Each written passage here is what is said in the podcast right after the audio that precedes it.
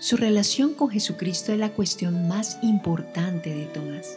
La salvación eterna depende de aceptar y confesar a Cristo.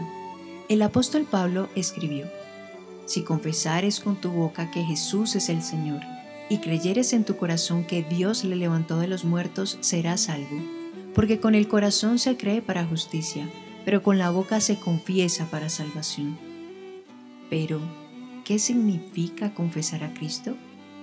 ¿Qué implica la confesión pública de fe en Cristo? Estas y otras preguntas serán tratadas en esta serie de mensajes. Nuestra meta es que usted llegue a confesar a Cristo, para la gloria de Dios y para su felicidad eterna.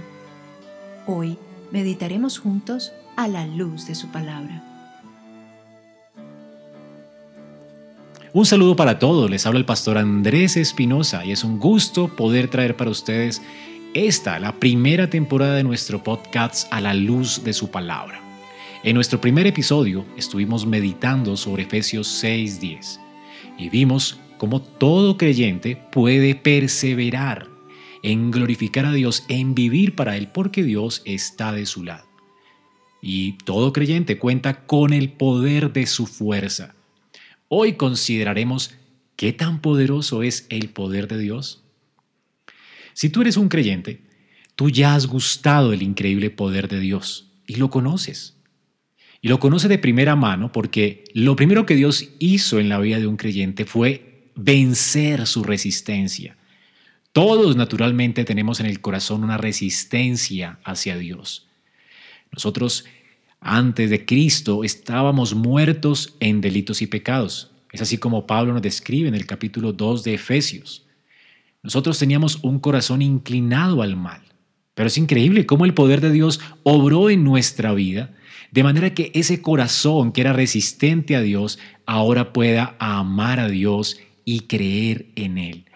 Así que tú ya conoces el poder de la fuerza de Dios. Dios ha quitado esa resistencia de nuestro corazón.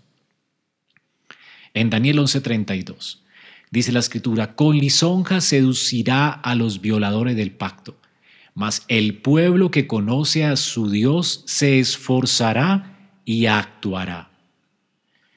Bueno, lo contrario también sucede. Alguien que no ha conocido a Dios, su amor incondicional, su sacrificio vicario, su gracia restauradora, su glorioso perdón y su misericordia, fácilmente va a traicionar a Dios. Pero Daniel nos dice que alguien que ha conocido el poder de Dios obrando en él, alguien que disfruta de Dios, que conoce a Dios, alguien que ha disfrutado de esa gracia irresistible de Dios, se va a esforzar y va a actuar con las fuerzas de su poder. Claro que sí. Si conoces al Señor, tú le servirás con su poder como un buen soldado de Cristo. Y la Escritura nos dice que ninguno que milita en el cristianismo se enreda en los negocios de la vida a fin de agradar a aquel que lo tomó por soldado. Servir a Cristo como soldado implica estar dispuestos a abandonar cada día los pecados en los que estábamos enredados cuando andábamos en el mundo. Fuimos llamados a portar la imagen de Dios, a abandonar el pecado, a seguir a Cristo. Y recuerda la exhortación de Pablo de caminar en amor, en luz, en sabiduría y en el Espíritu, allí en Efesios 4, 5. Nosotros no debemos satisfacer los deseos de nuestra carne y eso requiere valor, determinación, fuerza y toda esa fuerza está en el Señor que nos transformó.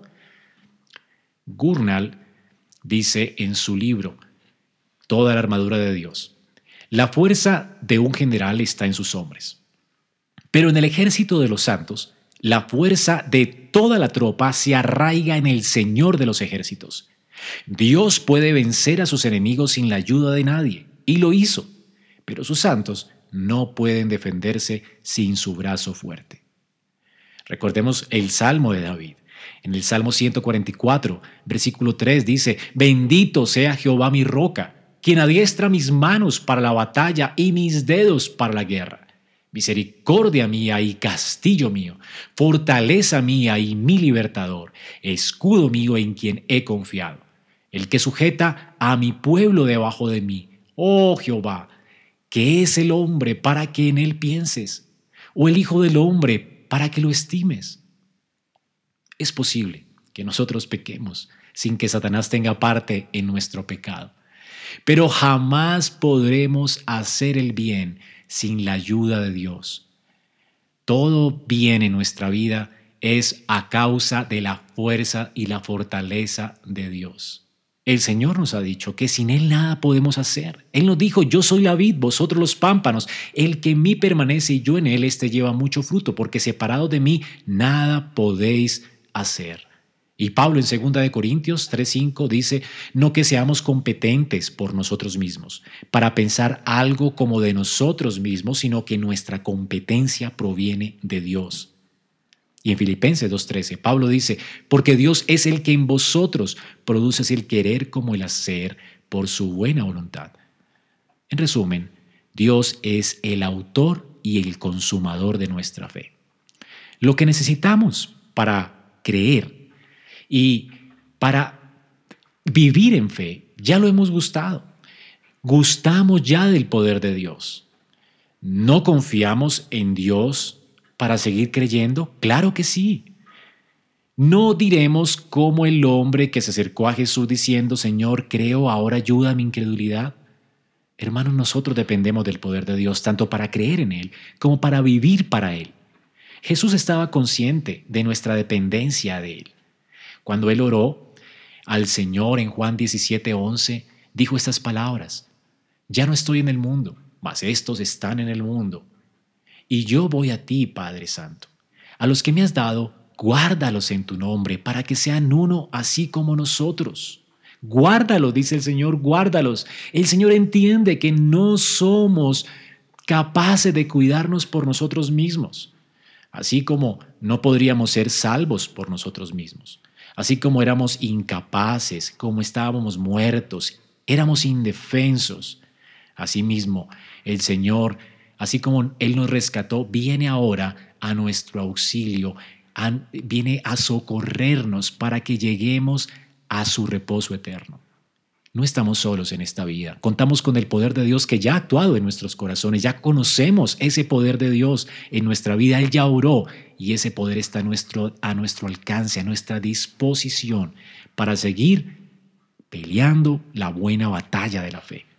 Como hombres, no tenemos la capacidad de existir y actuar por nosotros mismos. Definitivamente eso es un atributo incomunicable de Dios. Solo Él existe y actúa por sí mismo. Él es el yo soy. Pero nosotros necesitamos poder para orar. Necesitamos su poder para oír la escritura. Y necesitamos su poder para obedecerla y para perseverar en la fe. Así que, ya que hemos gustado de su poder para creer. Creamos y fortalezcámonos en su poder para vivir en santidad. Recordemos las palabras de Isaías en Isaías 26:12.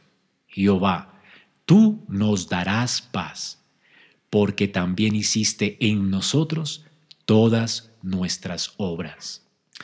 Así que ya hemos gustado el poder de Dios en la regeneración. Y en la santificación disponemos de ese poder para que Dios haga en nosotros nuestras obras.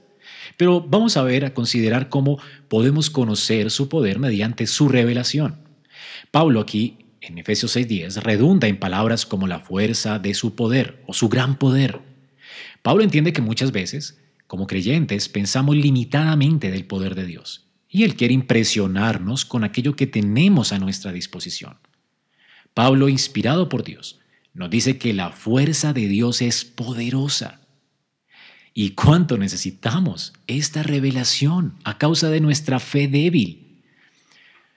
Recordemos que Moisés gustó del poder de Dios cuando fue liberado de Egipto, como nosotros lo gustamos al ser liberados del pecado. Pero aunque lo había gustado, él se cuestionó acerca de lo poderoso que puede llegar a ser Dios.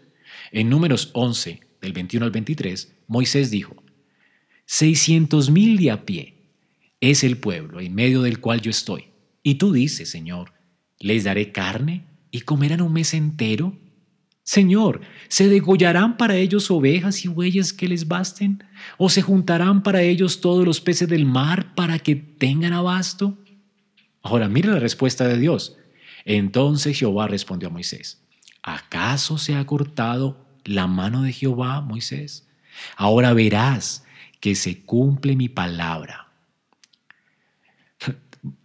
Al igual que Moisés, María, siendo una mujer tan íntima de Jesús, pensó que el poder de Dios estaba limitado al espacio. Cuando su hermano murió, María eh, dice que Jesús llegó donde ella estaba y al verlo se postró a sus pies diciendo, Señor, si hubieras estado aquí, no habría muerto mi hermano. De hecho, el centurión romano tuvo más fe que ella. Si hubieras estado aquí, limitó el poder de Dios al espacio. Su hermana Marta pensó que su poder estaba limitado por el tiempo. Jesús dijo, quita la piedra, y Marta, la hermana que había muerto en Juan 11:39, dijo, Señor, él hiede porque hace cuatro días murió. Y Jesús le dijo, ¿no te he dicho que si crees verás la gloria de Dios? Marta pensó que el poder de Jesús estaba limitado al tiempo. Hermanos, que no nos quede la menor duda. El poder de Dios es fuerte. Él es el omnipotente Dios. Dice Hendrickson, el poder del Señor es infinito. Fue por su poder que Dios no solo creó los cielos y la tierra, hizo los montes temblar, las rocas fundirse, el Jordán volverse atrás y desmenuzar los montes del Líbano, desnudar los bosques. Por su poder hizo que el Salvador se levantara de los muertos y que sus elegidos fuesen vivificados de su estado de muerte en delitos y pecados. Entonces, como si Pablo dijese, si yo os insto a que busquen vuestra fuente de poder en el Señor y en la potencia de su fortaleza, no os estoy pidiendo algo que no sea razonable, puesto que vosotros bien sabéis que su omnipotencia se ha revelado por medio de estas dos obras maravillosas. Y ahí que no estamos tratando con cosas abstractas, sino el poder de Dios demostrado en el curso de la historia del hombre. Termino la cita. Qué cierto estaba Hendrickson cuando dijo estas palabras. Hermanos, el poder de Dios es poderoso. Así que cuando nos llama a fortalecernos en su poder, esto no es poca cosa. Es algo razonable a la luz de nuestra debilidad y de lo poderoso que es nuestro enemigo. Para batallar contra el enemigo en medio de nuestra debilidad necesitamos el poder omnipotente de Dios demostrado a través de sus actos gloriosos en su palabra. Apoyados en su poder podemos perseverar en la fe y aun cuando no veamos con nuestros ojos las promesas de Dios, podemos seguir apoyándonos en su poder. El Señor dice, aparecía a Abraham y a Isaac y a Jacob como el Dios omnipotente, mas en mi nombre Jehová no me di a conocer a, conocer a ellos. Has gustado y has conocido por la palabra cuán poderoso es Dios. Tú puedes apoyarte en Él en toda prueba y tentación y esperar con certeza la victoria. Así como Israel llegó a Canaán. Dice en Deuteronomio 1:31, y en el desierto has visto que Jehová tu Dios te ha traído, como trae el hombre a su hijo, por todo el camino que habéis andado hasta llegar a este lugar. Así nosotros, hermanos, vamos a llegar a la gloria celestial, porque vamos a ser guardados por el poder de Dios. Primera de Pedro 1.5 nos recuerda que sois guardados por el poder de Dios mediante la fe para alcanzar la salvación que está preparada para ser manifestada en el tiempo postrero. Tú has gustado el poder de Dios en la regeneración y tú puedes conocer cuán poderoso es Dios por medio de su revelación. Así que confía en el poder de Dios. Este poder está disponible para ti en toda ocasión. Si ya has confiado en Cristo, es porque Dios es tu Padre, quien te escogió en Él desde antes de la fundación del mundo. Y un Padre cuida de sus hijos.